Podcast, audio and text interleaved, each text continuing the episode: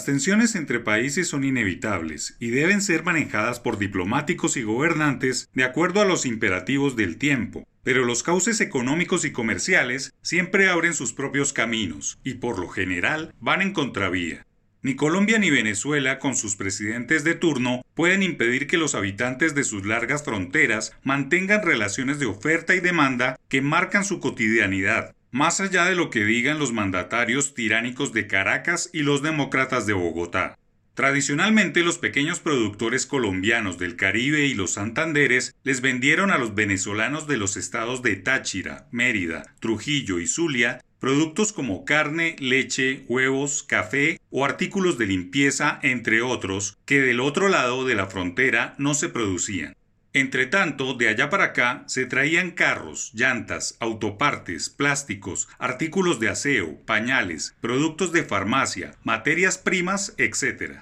Siempre ha sido así en medio de buenas o malas relaciones entre los dos países. Desconocer una frontera porosa de 2.219 kilómetros con centenares de puentes fronterizos es un anacronismo y una ingenuidad.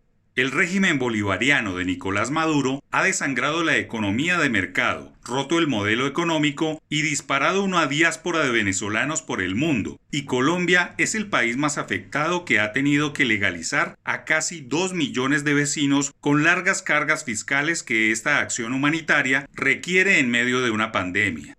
Es inevitable e innecesario impedir que millones de personas pasen por la frontera más larga del cono norte. Peor aún, impedirles a personas que salgan a buscar productos y servicios al otro lado de su país.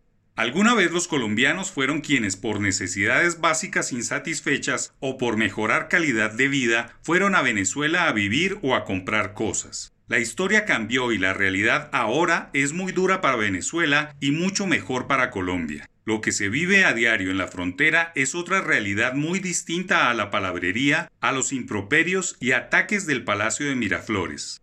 Los venezolanos necesitan venir al país como último recurso para rehacer sus vidas y el gobierno nacional ha dado un ejemplo histórico de solidaridad con la regularización de inmigrantes en territorio colombiano. A esa realidad se suma ahora la iniciativa del gobernador de Norte de Santander, Silvano Serrano, de hacer una apertura comercial de la frontera en asocio con sus homólogos de Venezuela, de tal manera que sean las personas necesitadas las que se beneficien del comercio y puedan satisfacer todas sus necesidades, al menos de momento. Las personas involucradas en el intercambio comercial deberán estar vacunadas y cumplir con todas las medidas de bioseguridad debido a la pandemia, para poder transitar entre los dos países.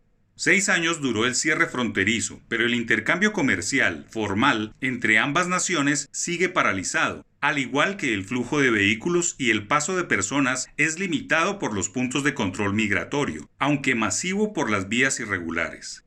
Aún en tiempos de guerra los países mantienen líneas de comunicación para no descartar un avance de diálogo ni afectar a las personas civiles. Hasta las dos Coreas tienen un intercambio comercial que supera los 3 mil millones de dólares anuales. No podemos olvidar que Colombia y Venezuela llegaron a tener negocios por más de 7 mil millones de dólares.